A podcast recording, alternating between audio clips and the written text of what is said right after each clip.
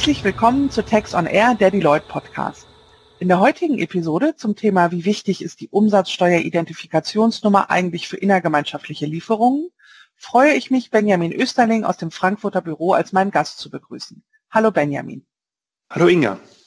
Benjamin ist Director im Bereich Indirect Tax und arbeitet eng mit Deloitte's Tax Management Consulting Team zusammen bei der umsatzsteuerlichen Prozessoptimierung und der Umsetzung in ERP-Systemen.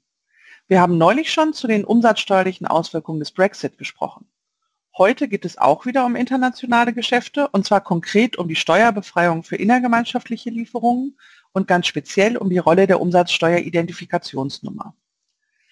Benjamin, es ist ja jetzt etwas länger als ein Jahr her, dass die sogenannten Quick Fixes eingeführt wurden und davon waren ja auch die innergemeinschaftlichen Lieferungen betroffen. Kannst du uns noch mal kurz abholen, was genau die Änderungen waren? Ähm, ja klar, Inga. Also mit den Quick Fixes sind eigentlich einheitliche EU-Vorgaben gemeint, ähm, hauptsächlich für den grenzüberschreitenden Warenverkehr. Ähm, vor allem die Nachweispflichten bei innergemeinschaftlichen Lieferungen wurden vereinheitlicht, ähm, denn vorher war es so, dass eigentlich europaweit nicht zu 100 Prozent dieselben Standards angewandt wurden. Und das ist jetzt einheitlich über die Mehrwertsteuerdurchführungsverordnung geregelt, ähm, die in allen Mitgliedstaaten unmittelbar geltendes Recht ist. In Deutschland mussten die Unternehmen sich aber auch schon länger mit Buch- und Belegnachweisen rumschlagen. Ich sage nur Stichwort Gelangensbestätigung. Gilt die denn jetzt nicht mehr als Nachweis? Oder hat vielleicht die EU sich einfach an den deutschen Vorgaben orientiert und die Gelangensbestätigung ist jetzt europäischer Standard? Äh, das wäre in der Tat äh, für die deutschen Unternehmer sehr angenehm gewesen. Aber nein, die Regelung ist jetzt nicht zum europäischen Standard geworden, äh, aber sie gilt weiterhin. Also wir haben jetzt einen zusätzlichen ähm, Standard, ähm, der eingeführt wurde über die europäische Regelung, auf den sich auch die deutschen ähm, Unternehmer ähm, berufen können. Aber gleichzeitig ist nach wie vor die Gelangensbestätigung immer noch ähm, ein anerkannter oder der anerkannte Nachweis für die Steuerfreiheit einer innergemeinschaftlichen Lieferung ähm, in Deutschland. Mhm. Die deutsche Finanzverwaltung ist da ja ziemlich streng, was die Tatsache angeht, dass diese Belege rechtzeitig vorliegen müssen und auch korrekt ausgefüllt sind. Ähm, ja, das stimmt. Ähm, da ist die deutsche Finanzverwaltung in der Tat sehr streng. Aber jetzt durch die Quickfixes ähm, wurde auch noch mal eine sogenannte Gelangensvermutung eingeführt. Die beinhaltet, dass wenn bestimmte Transportdokumente oder Dokumentationen vorliegen, ähm, man in dem Rechtsgeschäft davon ausgehen kann, dass die Ware von in Anführungszeichen A nach B, also grenzüberschreitend, ähm, gelangt ist. Und auf die kann sich der Steuerpflichtige dann berufen. Ein, man könnte sagen, ein sogenannter Mindeststandard. Mhm. Das ist faktisch dann aber noch eine Verbesserung, oder? Wenn das jetzt zusätzlich gilt? Ja, das sehe ich grundsätzlich auch so. Also man hat jetzt noch mit den äh, Quickfixes eine zusätzliche Möglichkeit, ähm, quasi diesen Nachweis zu führen.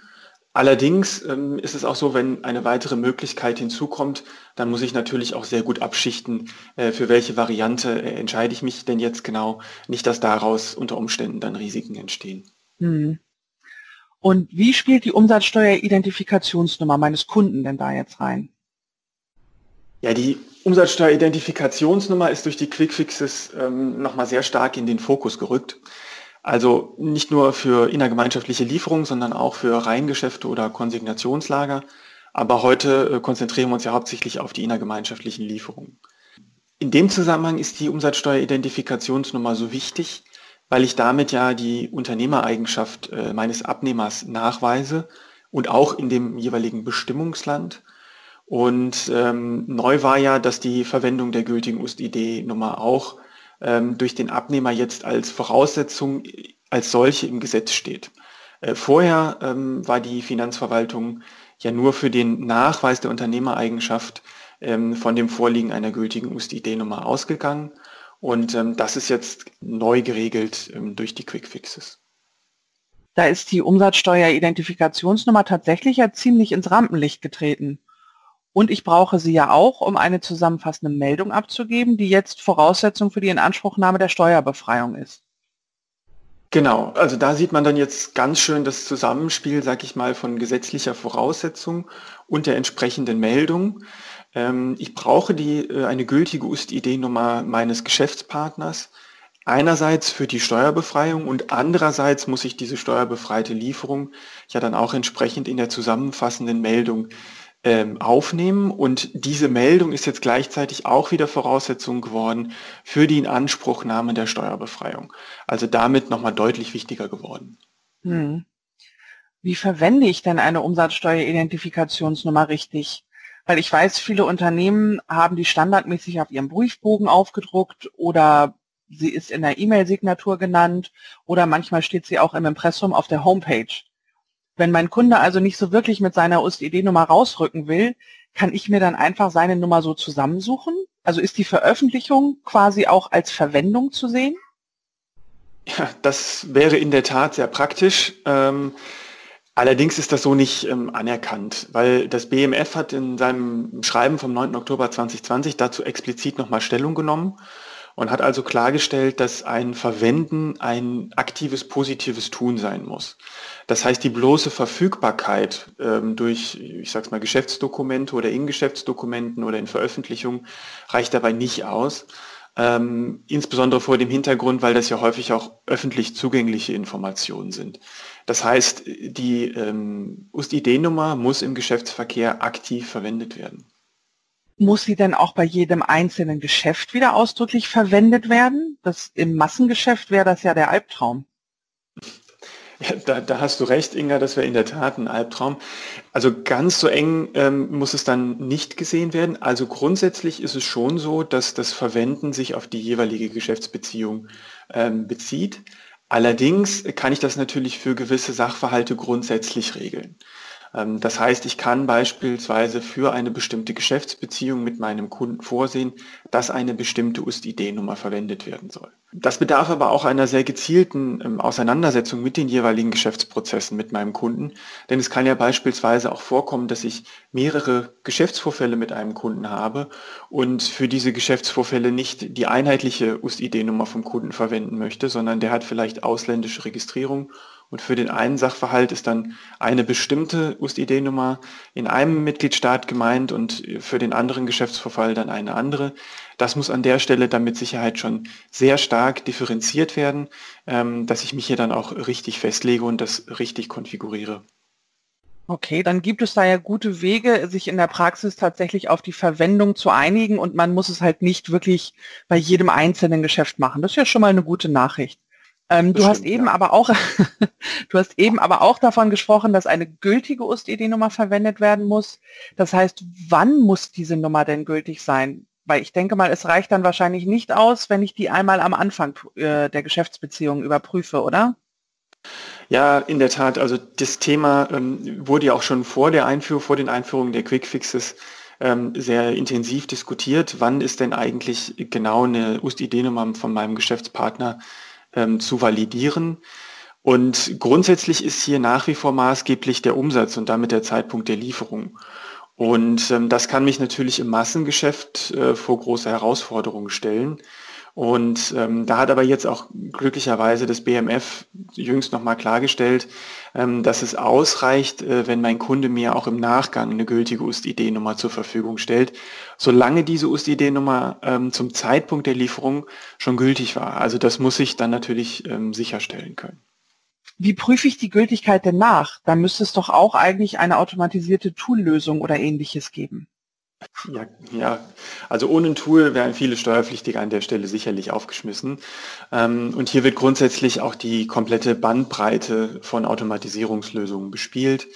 Das fängt an bei ähm, integrierten Lösungen in den jeweiligen ERP-Systemen, wie beispielsweise SAP ähm, oder auch äh, gewisse Add-ons. Das sind äh, Programmbausteine, die ich dann gezielt in das System integrieren kann und äh, die dann die entsprechenden Abfragen beim BZST oder FIES-Portal machen können, ähm, sowohl auf Stammdatenebene, das heißt, ich kann gewisse Datensätze auswählen, die überprüft werden, aber eben auch, und das ist halt ganz wichtig in dem Zusammenhang, transaktionsbasiert, das heißt, ich kann das integrieren in meine Verkaufs- oder Einkaufsprozesse, um dann jeweils die USD-Nummer von den Geschäftspartnern zu validieren. Was es auch noch gibt, sind ähm, so Managed Service ähm, Angebote. Das heißt, ich stelle als Steuerpflichtiger gewisse Datensätze zur Verfügung und kann die dann äh, validiert entsprechend ähm, zurückbekommen. Haben viele Steuerpflichtige aber eher so benutzt als Übergangslösung und ähm, die Nachfrage geht momentan unserer Beobachtung nach deutlich zurück. Mhm. Gut, okay, das, also das ist ja aber schon mal praktisch, dass ich das so ähm, dann automatisiert abfragen kann. Aber wie läuft das mit dem Nachweis? Also ich musste ja auch bislang schon, zumindest nach Auffassung der Finanzverwaltung, nachweisen, dass die UST-ID-Nummer im Zeitpunkt der Lieferung gültig war. Genau, und diesbezüglich gibt es auch äh, keine Änderung, ähm, sondern es ist nach wie vor so, dass im Zeitpunkt ähm, der Lieferung muss die UST-ID-Nummer gültig sein. Und ähm, das muss ähm, auch nachgewiesen werden vom Steuerpflichtigen. Allerdings hängt das natürlich auch wieder stark äh, von den zugrunde liegenden Geschäftsvorfällen ab.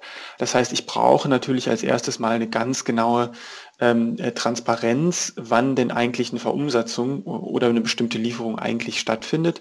Und zu dem Zeitpunkt brauche ich dann auch eine gültige UST-ID-Nummer äh, von meinem ähm, Geschäftspartner gesehen oder was passieren kann, wenn diese Prozesse nicht ähm, ordentlich gemanagt sind oder ordentlich aufgesetzt sind, haben wir jetzt gerade relativ häufig im Zusammenhang vom Brexit, weil da ja relativ kurzfristig die UST-ID-Nummern von äh, bisher EU Unternehmern, nämlich den UK-Unternehmern, abgeschaltet wurden bzw. zur Validierung nicht mehr verfügbar waren. Und wenn ich dann versucht habe, die USDD-Nummer nochmal zu validieren für Zeiträume, die vor dem Brexit lagen, ähm, hatte ich da halt ein, eine Fehlermeldung bekommen und habe unter Umständen jetzt ein Risiko, dass ich nicht nachweisen kann, dass zum Zeitpunkt der Umsatzausführung tatsächlich eine gültige USDD-Nummer vorlag. Das klingt ja erstmal nicht so spannend, beziehungsweise auch ziemlich technisch. Was bedeutet das für mein Unternehmen, wenn ich die Abfrage der Umsatzsteueridentifikationsnummer automatisiert vornehme? Besteht da jetzt akuter Handlungsbedarf oder wann besteht der? Ja, also eigentlich bestand der schon immer. Ähm, aber es kommt natürlich sehr stark auf das jeweilige System drauf an. Allerdings sollte man diese Punkte nie isoliert betrachten, sondern immer integriert in den jeweiligen Prozess. Und das kann meinen sowohl Geschäftsprozesse, da hatte ich eben schon mal drauf referenziert an dem UK-Beispiel, dass man sagen muss, okay, wann und zu welchem Zeitpunkt überprüfe ich eigentlich eine UST-ID-Nummer. Das kann sich aber auch beziehen auf Prozesse, die jetzt ähm, beispielsweise die Stammdatenanlage betreffen etc., wo wir aus der Erfahrung wissen, dass viele ähm, Steuerpflichtige oder viele Mandanten von uns sich bisher darauf verlassen haben, dass wenn ich im Rahmen der Anlage von diesen Daten oder einer regelmäßigen Überprüfung die UST-ID validiere, dass das ausreicht. Also da ähm, muss ich mich schon sehr stark orientieren ähm, an dem, was ich bisher gemacht habe. Und äh, wenn ich jetzt zu dem Schluss komme, naja, so ganz compliant bin ich noch nicht, dann ist hier definitiv Handlungsbedarf geboten. Es gibt ja durchaus auch Unternehmen, die noch bislang den althergebrachten Weg gewählt haben und sich vom Bundeszentralamt für Steuern das Ergebnis der Abfrage per Post haben zuschicken lassen. Geht das eigentlich noch? Gerade jetzt jüngst ähm, geht es nicht mehr, ähm, sondern die, das BZSD verschickt tatsächlich keine schriftlichen Bestätigungen mehr. Ähm, für manche Mandanten wissen wir, dass das durchaus ein positiver Effekt ist, denn wenn die in der Vergangenheit Massendatenabfragen gemacht haben, haben die sich eher geärgert über den Wust an Papier, den sie bekommen haben. Aber in der Tat ist das ein wichtiger Punkt, mit dem man sich auseinandersetzen muss, denn wenn ich die, den Papiernachweis als sollte nicht mehr führen muss, dann brauche ich natürlich eine Alternative entweder durch einen, ähm, ich sag mal, eine Verbildlichung, also ein Screenshot oder sowas in der Art, oder halt natürlich bei einer automatisierten Abfrage ein entsprechendes äh, Logfile, ähm, an dem ich halt nachvollziehen kann, wann und mit welchen Informationen die USDD-Nummer oder die Abfrage stattgefunden hat. Hm. Dann bleibt last but not least ja eigentlich nur noch, nur noch die Umsatzsteueridentifikationsnummer des Kunden auch richtig in die zusammenfassende Meldung einzutragen.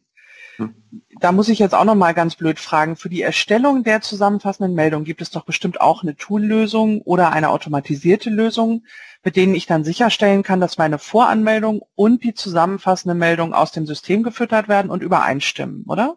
Äh, korrekt, ähm, diese Lösung gibt es. Ähm, was wir aber beobachten, ist, dass das häufig gar nicht so ähm, gewollt ist, weil viele Mandanten in dem, gerade in dem Schritt zwischen ich nenne es mal Reporting, also der Identifikation der relevanten Informationen aus den Systemdaten, aus den Bewegungsdaten und der eigentlichen steuerlichen Meldung, wie die umsatzsteuerliche Voranmeldung oder die zusammenfassende Meldung, nochmal Qualitätsprüfungen und Validierungsschritte vorgesehen haben.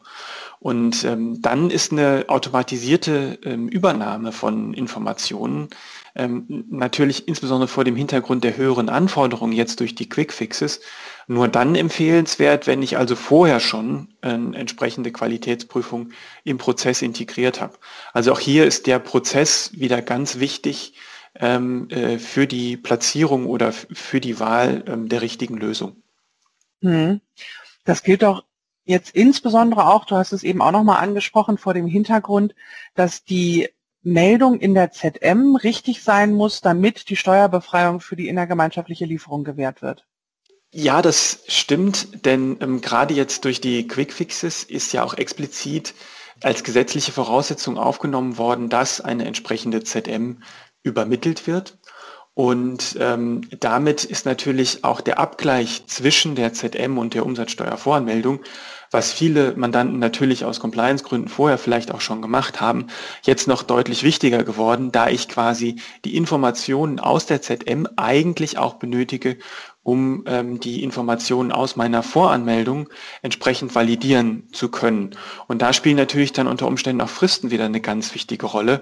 Das heißt, ich habe hier unterschiedliche Fristen für die Übermittlung der jeweiligen Meldungen und ähm, dass ich dann da in den Prozessen zur Vorbereitung dieser Meldung halt vorsehe, dass ein solcher Abgleich halt auch entsprechend vorgenommen werden kann. Vielen Dank, Benjamin. Das war wie immer sehr aufschlussreich. Sehr gerne. Ich danke dir, Inga. Und wenn Sie noch mehr zu den Quick Fixes wissen möchten, dann schauen Sie sich gerne den Webcast Ein Jahr Quick Fixes Lessons Learned unserer Kollegen Christoph Gach und Lukas Hechel an, den Sie auf unserer Website Indirect Tax Insights finden können.